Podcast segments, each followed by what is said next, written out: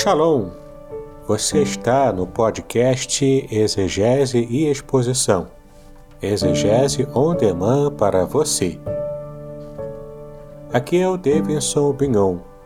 Eu sou mestre em Ciências da Religião, professor de exegese bíblica no seminário, pastor congregacional e também publisher editorial.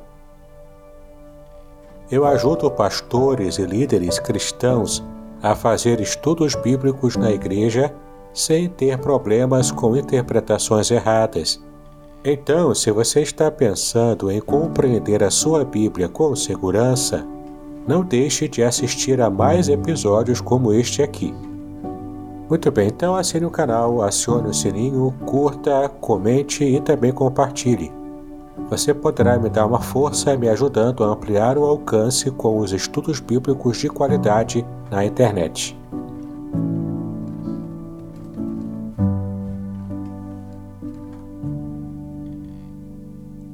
Muito bem, estamos em mais um episódio do podcast Exegese Exposição, Exegese On Demand para você.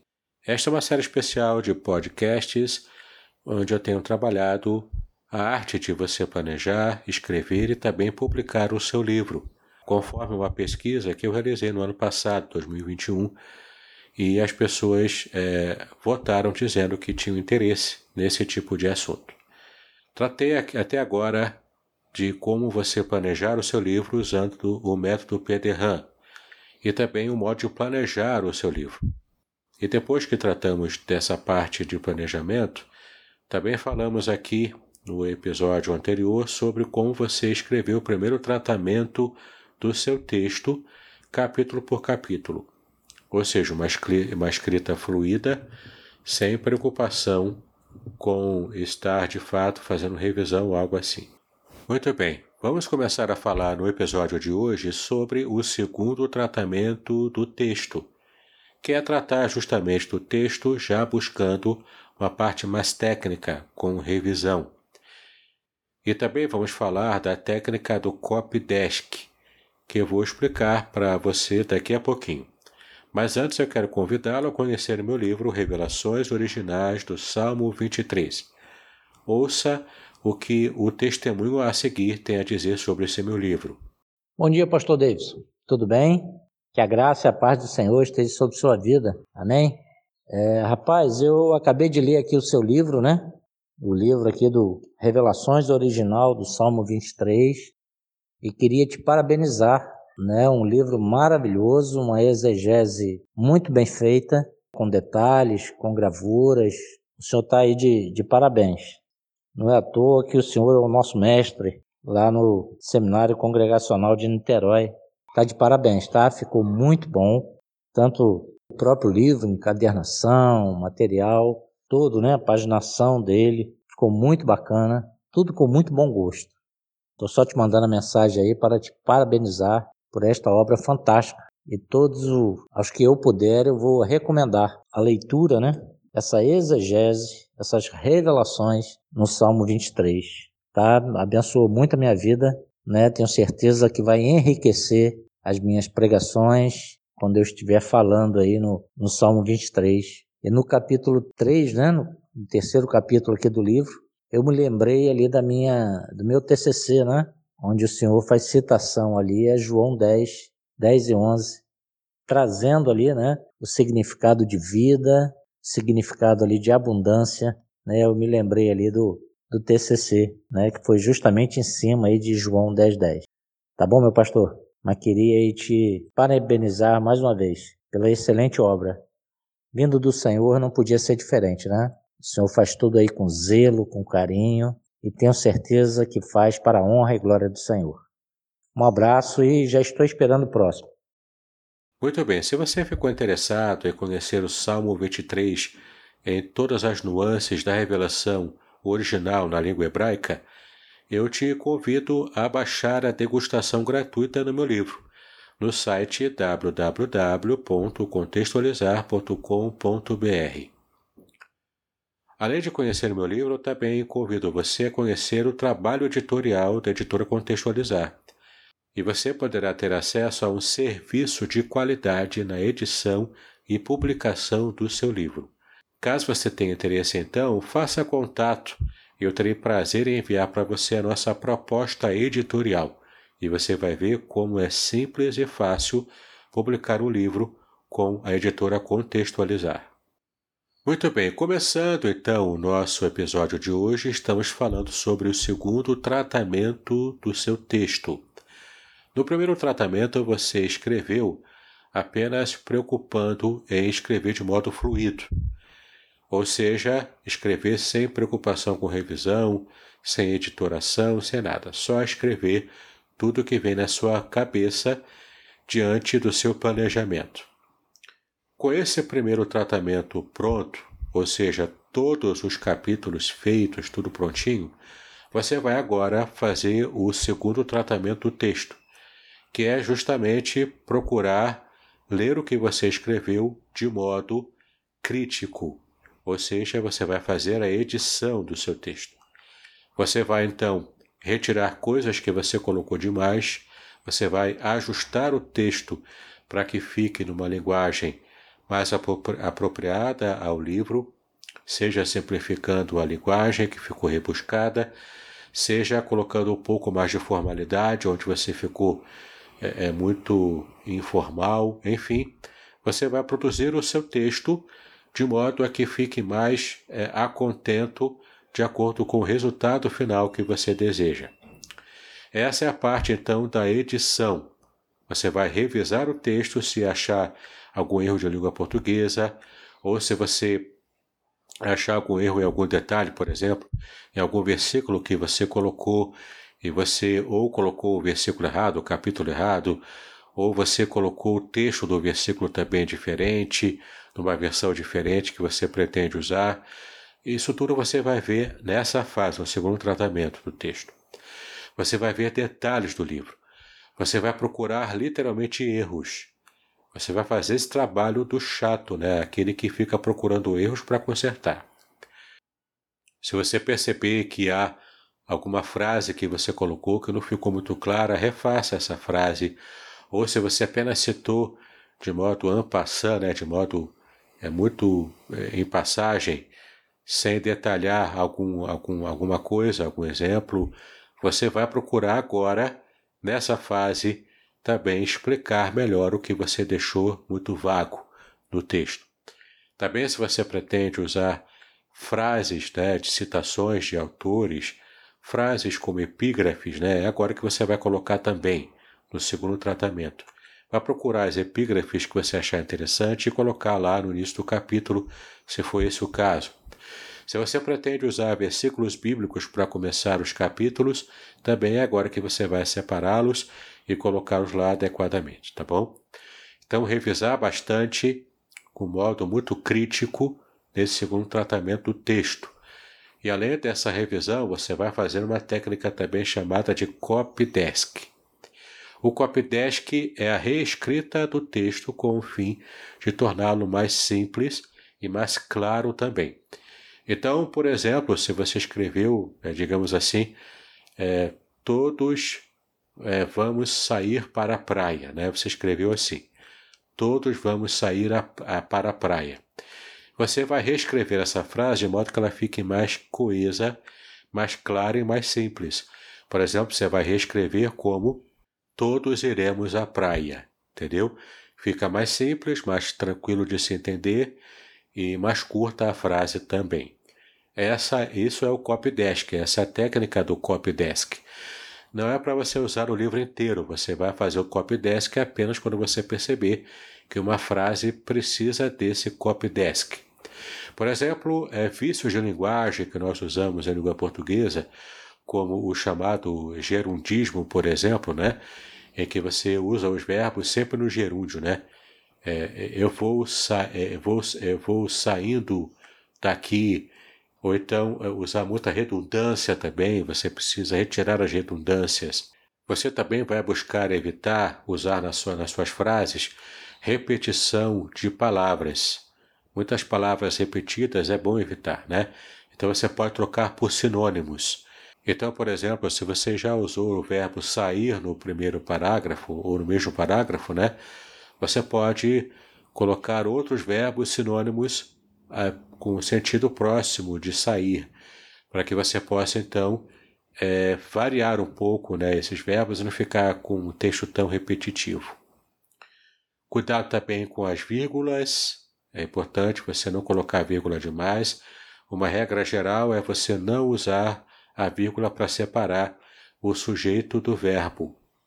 Mas é bom você lembrar disso, para você não colocar vírgulas demais, né? A vírgula nunca é colocada é, pelo modo como nós respiramos, não é assim. Se você aprendeu assim na sua infância, você aprendeu errado. Né? A vírgula ela só é, só é preciso colocá-la quando a frase precisa disso para criar uma situação de subordinação, para isolar aposto, enfim, né?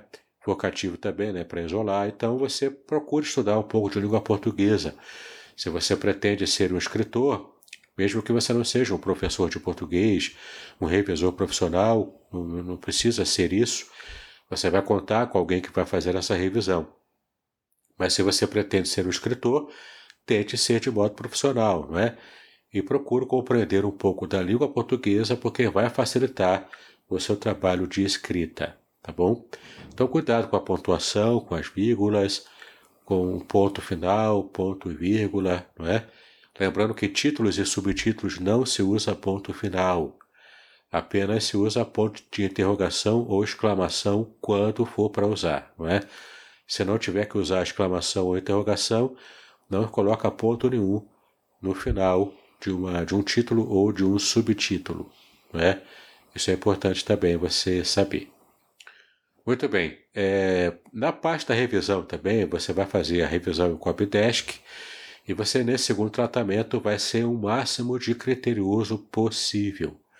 Tem que ser muito chato mesmo, muito cri-cri, tirando cada erro, cada vírgula errada, consertando tudo dentro do seu conhecimento, que você sabe, tá bom? Conferir cada passagem bíblica citada para ver se está correta, cada citação bibliográfica para ver se o nome do autor está correto, se o ano da publicação está correto, se a página de onde você tirou também está correto, conferir, conferir tudo é uma parte mais demorada, é uma parte bastante criteriosa que você precisa se dedicar nesse, nesse segundo tratamento do texto. É importante também você é, se preocupar nessa fase se você é, não deixou claro alguma coisa, algum detalhe no parágrafo.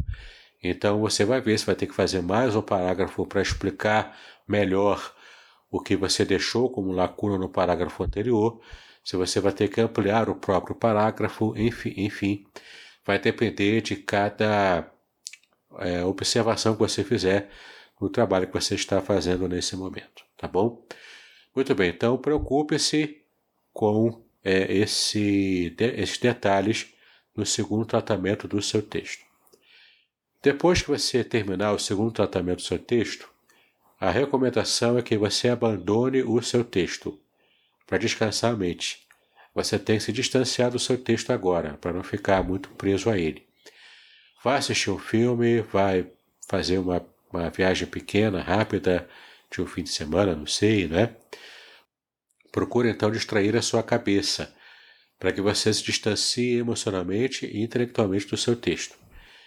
Fica aproximadamente, não sei, duas semanas, três, um mês, o tempo que for necessário para você descansar, mas não o suficiente para você procrastinar, para você se esquecer do livro e não, e não terminá-lo, né?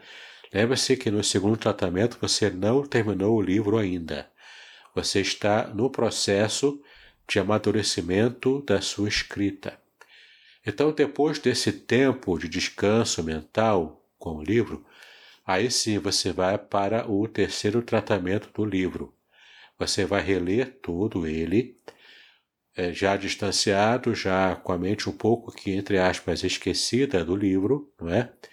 E você então vai fazer uma terceira leitura, também criteriosa, tentando ver detalhes, mas agora com menos critério do que né, do segundo tratamento, porque agora o seu trabalho é vê a coesão geral do livro. Então, se você citou um detalhe no capítulo 1 e prometeu que no capítulo 12 ia tratar, e você escreve o capítulo 12 e não tratou, então é agora a hora de você consertar isso. De você é, escrever no capítulo 2 o que você prometeu que ia tratar no capítulo 1, não é? Isso para você ter uma ideia, né?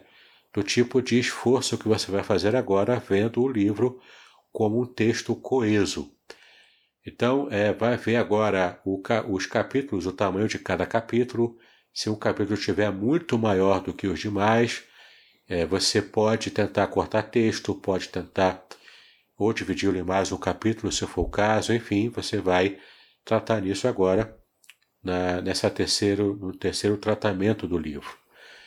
É, é o tratamento do arremate, é o tratamento do cuidado com detalhes e também com a visão geral. Né? Aqui não pode passar nada, tá bom? Essa, teoricamente, vai ser a sua terceira e última leitura do livro.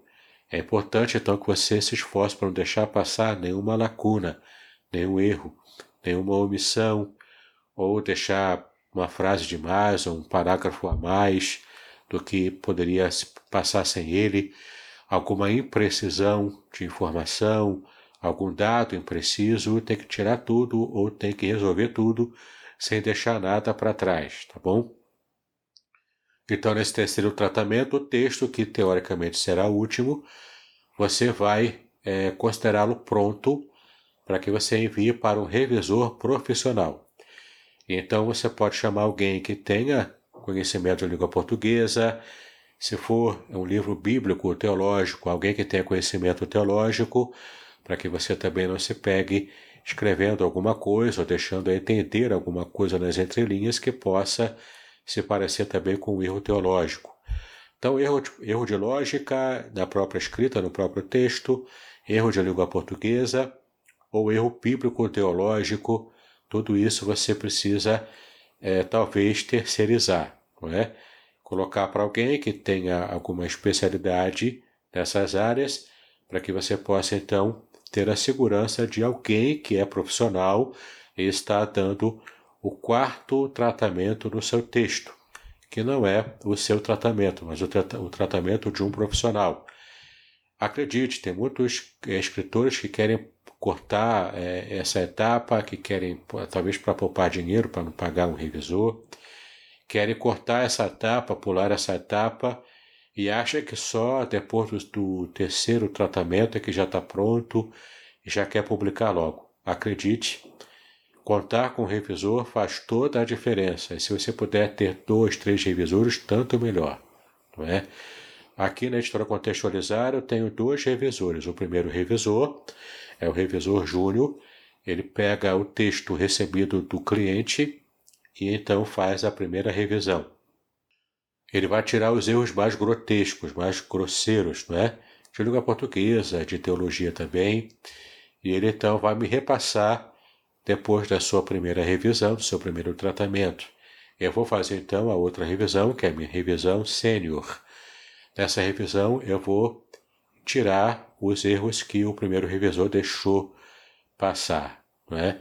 Então, vem então a, a, terceira revisão, que é a revisão do próprio autor, é a revisão final. Depois da revisão do primeiro revisor, depois do segundo revisor, que é a minha revisão, entra a revisão final do próprio autor e mais alguém que ele queira mostrar lá das relações do autor. Isso porque é um esforço que a gente tem para se esforçar para não deixar passar erro. Mas mesmo assim, um erro ou outro acaba passando. Eu já vi erros até grosseiros, por exemplo, em livros da editora Globo, editoras famosas também, né? É, como Companhia das Letras e tantas outras, eu já vi erros ali, não é? Isso, é, infelizmente, acontece, não é? Então, mesmo trabalhando no seu primeiro livro, por exemplo, algum erro aqui e ali vai passar. Mas é importante que você se esforce, assim como a equipe que estiver trabalhando com você, que haja um esforço para tirar o máximo de erros possíveis. Erro de diagramação, quando o livro já estiver diagramado, né? alguma linha fora do lugar, alguma setinha fora do lugar, ver se a, a tabela está de acordo, a tabela tem sempre a ser colocada na vertical, no canal horizontal, não é? Porque no formato de horizontal, se ela for uma tabela muito grande, ela pode passar as margens do livro, que geralmente é no, no formato 14 por 21 centímetros, o tamanho de um livro. Mas você não precisa se preocupar com o tamanho do livro, porque na, na hora de fazer a editoração e a diagramação do seu livro é que o diagramador vai colocar no formato da publicação, que é o 14 por 21 em geral. Mas é importante você se preocupar quando for fazer uma tabela, de você colocar essa tabela não muito grande na horizontal, mas no formato vertical, que ele fica melhor para a publicação de um livro nesse formato 14 por 21. Agora é importante que você também pense o seguinte: uma tabela muito grande, mesmo na vertical, ela vai ser cortada, ela vai ficar, ela vai, dependendo de onde ela for colocada no texto, ela vai precisar ser cortada para poder continuar na, próxima, na página seguinte. Então é muito importante que você planeje bem a tabela que você queira usar, tá bom?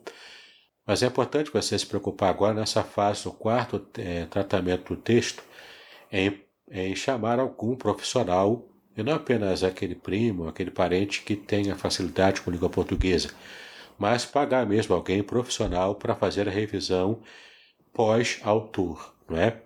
E então, depois desse quarto tratamento do texto feito por um profissional, aí sim você vai considerar pronto para entregar para a edição.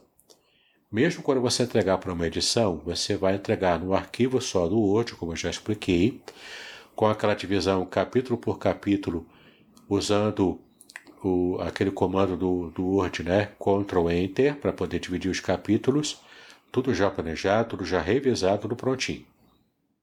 E agora entra a fase de você fazer primeiro o registro em seus direitos autorais. Os direitos autorais devem ser feitos pelo autor, e você vai fazer isso na Biblioteca Nacional, Agora é feito também é, tudo pela internet, então você não precisa é, estar pessoalmente aqui no Rio de Janeiro. Se você mora em outro estado, por exemplo, você pode enviar o seu livro impresso ou encadernado em espiral pelos correios para fazer o seu registro dos direitos autorais. Ah, você não precisa pagar muito caro, é, é, é algo em torno de 20 reais que você paga para fazer o, o registro dos seus direitos autorais. Atualmente o preço é esse. E é importante você fazer isso para que você tenha os seus direitos resguardados antes de você enviar para alguma editora, porque tem editoras que são sérias, a maioria é séria. Mas vai que, né? Tem editoras que podem não ser muito sérias e editores que vão querer, talvez, aproveitar o seu texto e se você não tiver feito o registro antes. Então é bom se resguardar.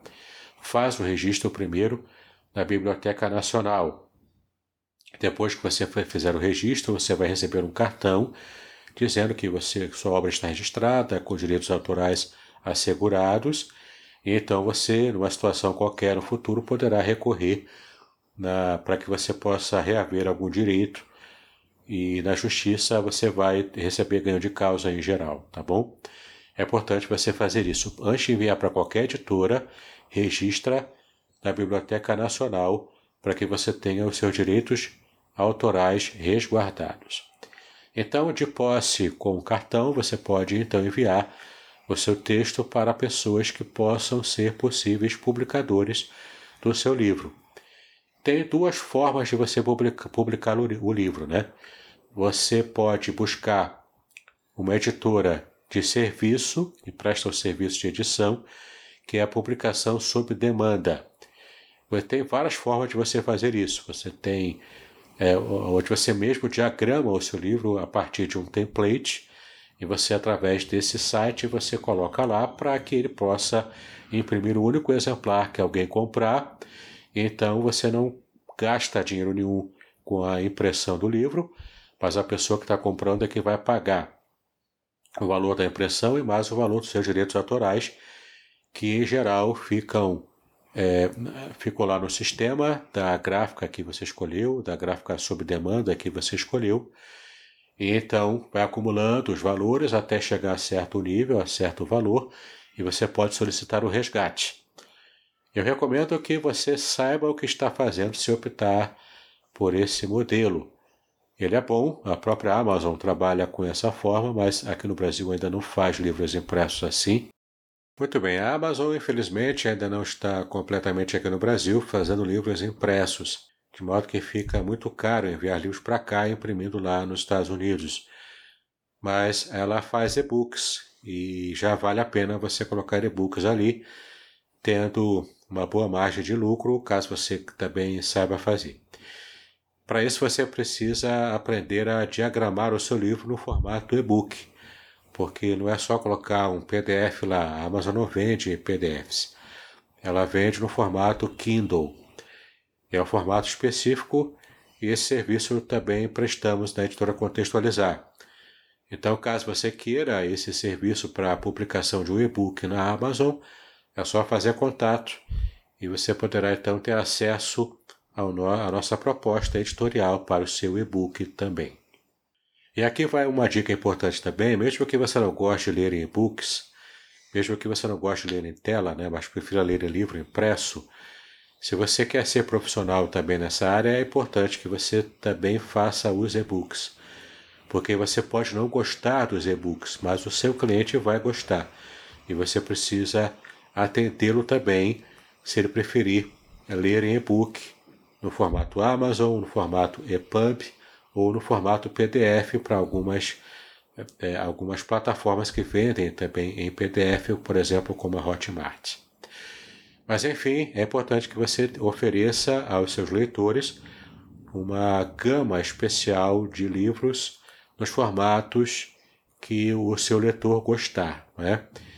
E isso não cabe ao seu custo pessoal, cabe ao modo como você está atento para poder atingir o leitor no modo como ele quer ser atingido, da plataforma que ele quiser ser atingido.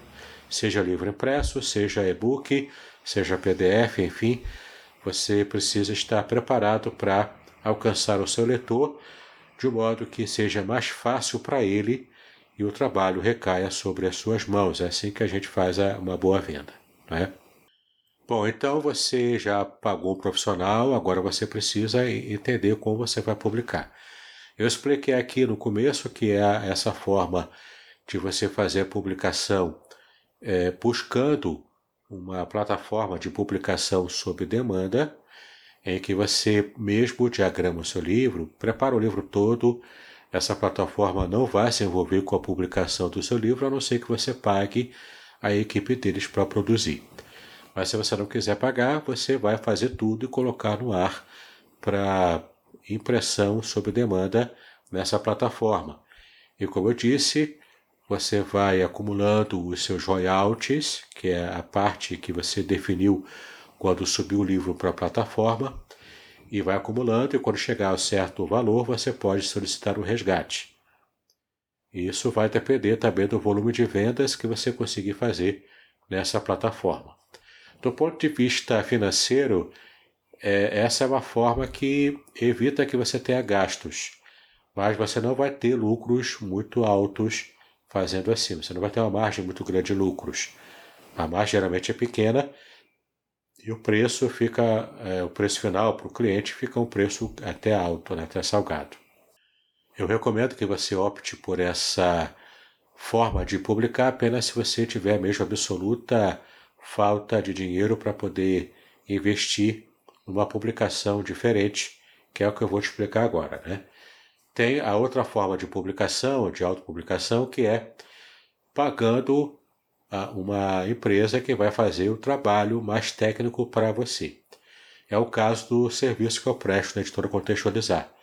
Então você escreveu o livro, usando as técnicas que eu já expliquei aqui nos episódios anteriores, e agora você vai buscar o contato com a editora Contextualizar comigo, para que você então entenda qual é a minha proposta editorial.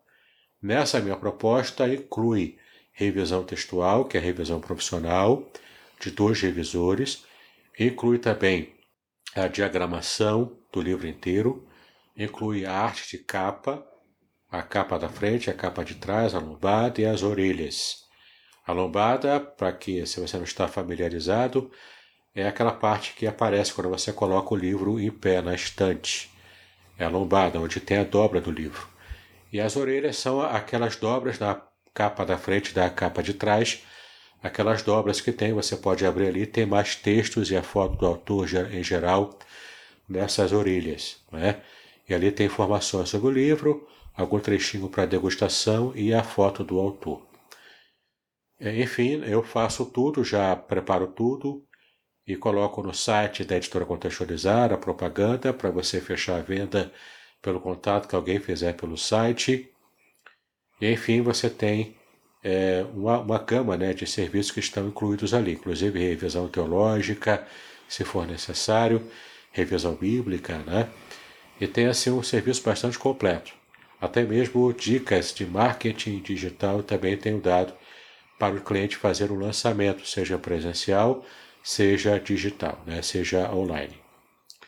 Muito bem, então você vai procurar nessa fase uma, um serviço de gráfica que vai te dar as orientações de como você fazer, de como vender, enfim. É, é um serviço que requer mais esforço do autor. Né?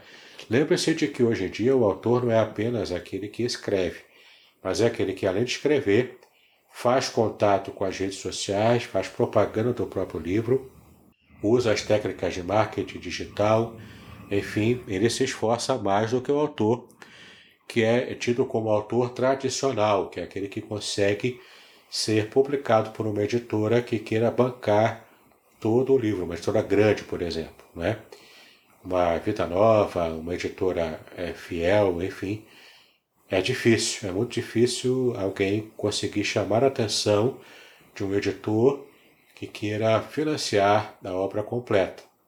Às vezes, né, o que é muito comum acontecer, é você enviar uma carta, com uma cópia do livro, né, impresso é, em papel comum e, e aspiralado, né, você enviar esse livro assim para uma editora, ela demora às vezes meses para responder e quando finalmente consegue responder, a resposta é negativa.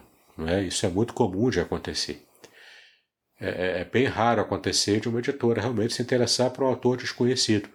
Em geral, editoras grandes e já consagradas no mercado, elas optam por, por lançar uma obra de um autor conhecido já em língua portuguesa ou de um autor americano traduzido, ou de um outro país traduzido que já é consagrado, já é venda certa. Né? Lembre-se de que uma editora ela trata de um negócio, ela quer ganhar dinheiro, ela quer fazer dinheiro. Não é? Como todo negócio, ela também está visando o lucro, além de visar também o, a, o impacto positivo que um lançamento vai ter no mercado, para abençoar vidas, né, no caso evangélico também. Mas não esqueça jamais que uma editora tem esse viés comercial e você precisa, se quiser realmente publicar um livro para uma editora tradicional, com ela é, é, custeando tudo, a impressão, distribuição, e também é propaganda, que é às vezes a parte mais cara mesmo da, da produção de uma editora, é com os custos de divulgação, né, com marketing. E às vezes é tão caro, ou até mais caro do que a própria produção e distribuição do livro. Mas enfim, se você quiser ter alguma chance, tem que se destacar, tem que fazer um livro impecável, ter, quem sabe, a recomendação de alguém famoso, alguém conhecido, que possa recomendar o seu livro, você já colocar logo direto ali para talvez chamar o interesse né, da, de uma editora grande, enfim, tem que se destacar de alguma forma, né? E é bastante difícil conseguir que uma editora grande possa de fato se interessar pelo seu material se você ainda é um autor desconhecido, um autor iniciante. Em minha própria experiência, eu tive a ajuda da editora Vida no meu primeiro livro lançado, mas não com a editora, a editora é, pagando tudo. Né? Eu mandei o livro, ela não se interessou, porque eu era imaturo ainda, era meu primeiro livro escrito ainda, eu estava muito imaturo, mas pelo menos eu consegui pagar um valor é, até razoável na época e publiquei o meu primeiro livro com o trabalho de uma equipe editorial da editora Vida mas comigo mesmo pagando, né? Autopublicação. E hoje em dia tem muitos recursos para isso, você pode fazer, inclusive no modo digital. Então você não precisa desprender de muito investimento, mas você precisa saber o que está fazendo, né? E ter um projeto bem bacana mesmo, né? Para você tentar se destacar. E quem sabe depois de, de algumas publicações e vendas, você consiga então uma editora grande que, que se interesse pelo seu livro para publicá-lo de modo total. Mas enquanto isso não acontece, você pode recorrer a uma dessas duas formas de publicação sob demanda. Você não pagando nada, mas usando uma plataforma de autopublicação e você vai ter pouco lucro também e pouco destaque. E você também pode é, pagar o serviço de uma empresa, como a Contextualizar, que vai produzir todo o seu livro e vai deixá-lo na sua mão impresso, prontinho, para você apenas comercializar e fazer a propaganda.